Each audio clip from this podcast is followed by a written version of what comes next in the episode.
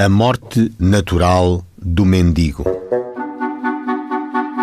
Pedro Manuel, operário numa fábrica de rolhas, deu parte que hoje, pelo meio-dia, quando andava apanhando túbaras, em companhia de mais cinco indivíduos, lhe participaram menor que andava guardando cabras, que numa choupana que se encontra a pouca distância do monte estava um homem morto.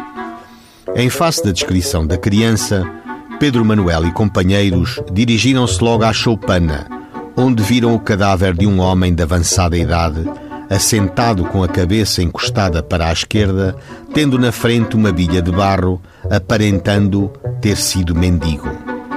O referido menor terá referido ao grupo de apanhadores de túbaras que era o velho Margarido.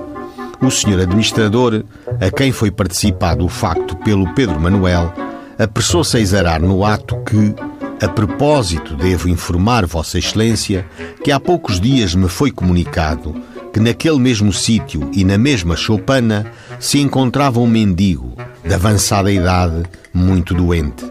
No intuito de que fosse socorrido, fiz logo destacar para aquele sítio o cabo de serviço número 3, com recomendação que o fizesse transportar para o hospital. O referido cabo veio depois informar-me que o doente era João Martins, mendigo, mas que se recusou a vir para o hospital, alegando que se sentia melhor. À vista do exposto, afigura-se-me que não existe criminalidade, tanto mais que estou convencido que o cadáver é o do doente a que acima me reporto.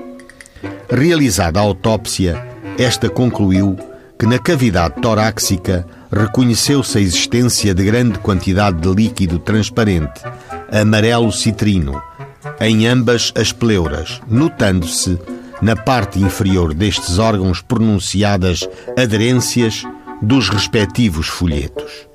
A morte foi natural devido à pleurisia de causa porventura mecânica. Corria o ano de 1910. Conclusos os autos ao senhor juiz, este ordenou por despacho numa linha: arquive-se. Assim morreu, em 1910, numa choupana, em frente a uma bilha d'água, um mendigo.